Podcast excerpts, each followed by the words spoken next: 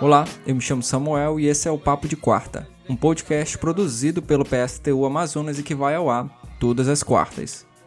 Aqui, além desse bate-papo, você pode ouvir as matérias do nosso jornal Opinião Socialista e outros conteúdos do PSTU Amazonas. Hoje a gente vai bater um papo sobre o retorno das aulas presenciais no Amazonas e a greve dos trabalhadores da educação.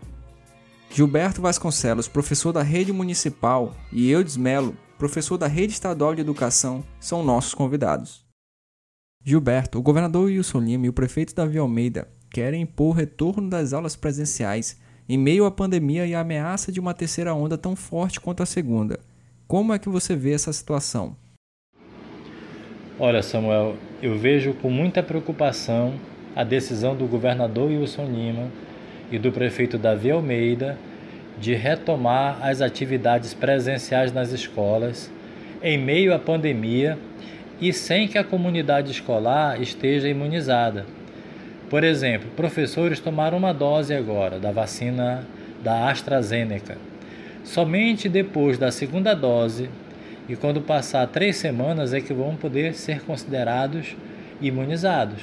Mas ainda tem os estudantes, tem as pessoas que trabalham com a merenda, as pessoas que trabalham na portaria, pessoas que trabalham na limpeza da escola, na secretaria. Então tem toda a comunidade escolar que precisa ser imunizada para que haja um retorno seguro. E nós fizemos uma assembleia hoje para definir o que vamos fazer. E nós dissemos o seguinte: aprovamos na assembleia que se o prefeito e o governador não reconsiderarem, não voltarem atrás, a partir de segunda-feira é greve. Vamos entrar numa greve sanitária em defesa da vida, não apenas no as nossas vidas, dos professores, mas em defesa da vida de toda a comunidade escolar. Então, essa situação é muito grave.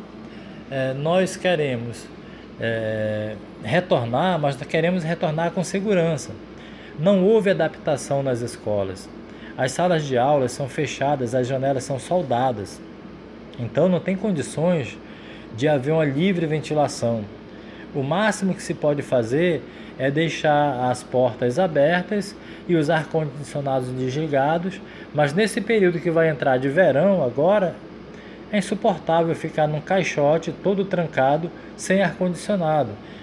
Então, é uma situação de forçação de barra no nosso entendimento, é porque o governo está pressionado pelos fornecedores e aí toma essa medida que é temerária, coloca em risco a vida de toda a comunidade escolar.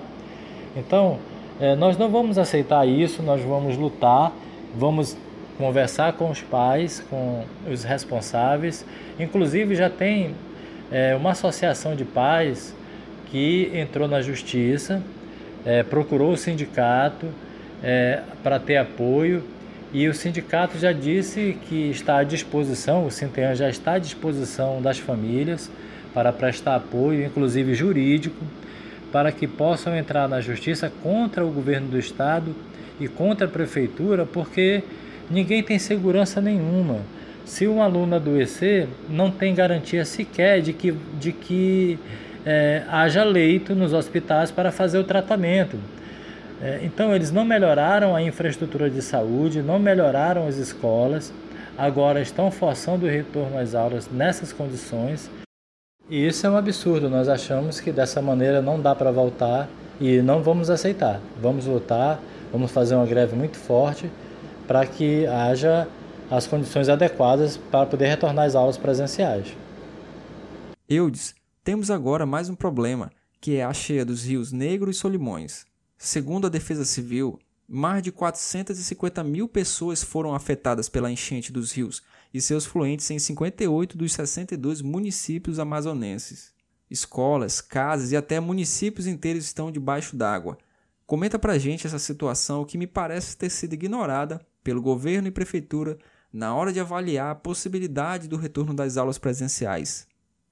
Não bastasse a pandemia e todas essas doenças tropicais que nós já conhecemos e que afetam a população, nós estamos diante de um fenômeno de ordem natural que está afetando a maior parte E aí nós temos cerca de 450 mil é, famílias afetadas em todo o estado. É? Ah, já há um prejuízo calculado de 190 milhões de reais em torno dessa, dessa enchente. Podemos tomar o caso de Manicoré, em que cerca de 9 mil famílias perderam a sua produção agrícola, a sua produção agropecuária para a enchente. É preciso salientar que essas 9 mil famílias são pais e mães de estudantes. E são esses estudantes que estão sendo afetados também né, por esse processo. Então, é, não dá para a gente pensar que é possível que o governo tome uma medida de fazer com que as aulas retornem, por exemplo, no interior. Né? Então, nós temos três questões aí. Né? Ah, temos três problemas aí, é, que é a pandemia, a sindemia, a enchente. E aí o governo quer colocar mais um peso sobre os estudantes, sobre essa população que está sendo afetada pela enchente, que é a, a, o retorno às aulas presenciais. E aí a gente acha que onde é possível, a gente sabe que é, há um problema sério de internet, de recursos tecnológicos que os, muitos estudantes não possuem. Nós sabemos disso, mas aqueles que podem, né, a gente pode pensar que é possível permanecer a aula remota nesses lugares. Mas é impossível, nesse momento, fazer que as aulas retornem, até porque os estudantes não foram vacinados. Ah, os professores não tomaram a segunda dose. Então, nós temos que pensar que só tem uma forma né, de a gente resistir a isso. É nos organizando, organizando cada escola de professores organizando uh, os, seus, os seus colegas em cada zona da cidade, em cada município da cidade, para resistir a isso. Porque nós não podemos pensar que o governo tem que fazer tudo o que ele quer para agradar os seus amigos grandes empresários, que são os fornecedores, e que estão aí é, pressionando ao governo e o governo cedendo com maior facilidade né, a, as medidas de, de compras, de contratações, como foi agora essa de 100 milhões de reais, né? quer dizer, nós não podemos admitir que o governo e esses grandes empresários coloquem em risco a vida da população, a vida dos professores, a vida dos estudantes, dos pais dos estudantes, dos seus avós, dos seus parentes, não é? somente por conta de uma questão comercial somente por uma questão de lucro. Né? O lucro não pode estar acima da vida, não. Então nós temos que, precisamos nos organizar nas nossas escolas, nas nossas zonas, nos nossos municípios e lutar contra esse retorno é, irresponsável. Eudes, como tem sido o processo de organização da greve e qual é a importância dela nesse momento? Então, Samuel, é importante nesse momento é que todos os professores se organizem né, para levar essa greve à vitória, né, para derrotar esse decreto que é o decreto da morte. O decreto de retorno às aulas é o decreto da morte, é o decreto da irresponsabilidade.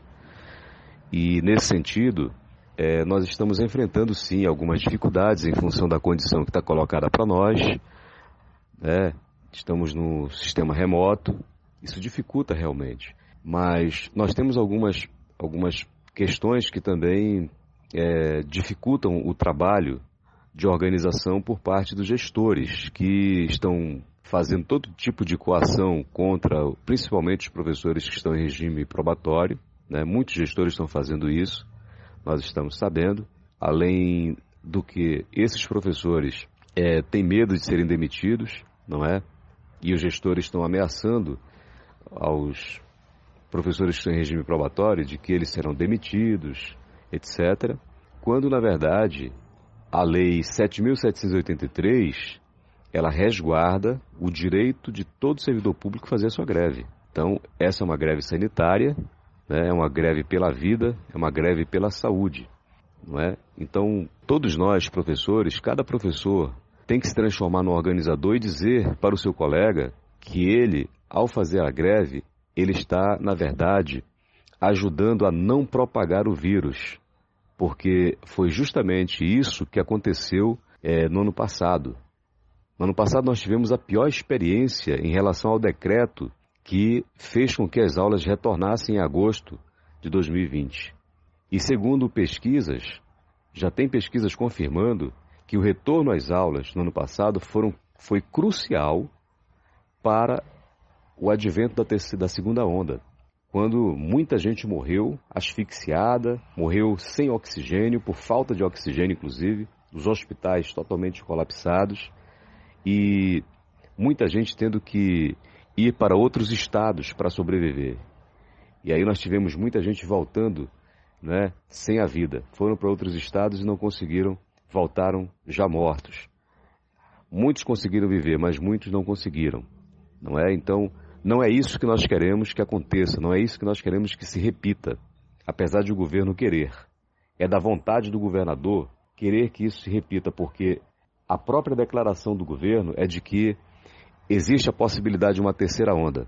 Mas esse mesmo governo que diz que existe a possibilidade de terceira onda, ele flexibiliza quase tudo, inclusive o retorno às aulas presenciais. Daí a irresponsabilidade, daí a grande contradição desse governo também. Então nós não podemos aceitar. O governo está se contradizendo, porque é fraco, porque aceita a pressão dos grandes empresários, dos, dos seus fornecedores. Né?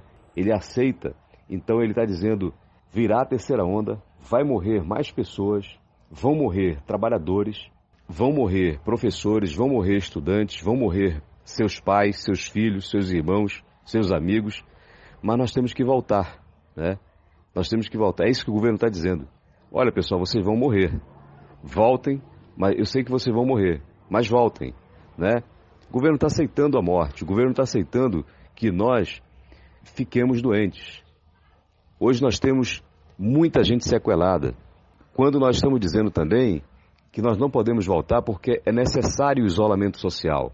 Justamente porque 5% das pessoas que, que tomaram a segunda dose morreram o que indica o fato de que esse vírus, ou de que algumas variantes, estejam mais potentes.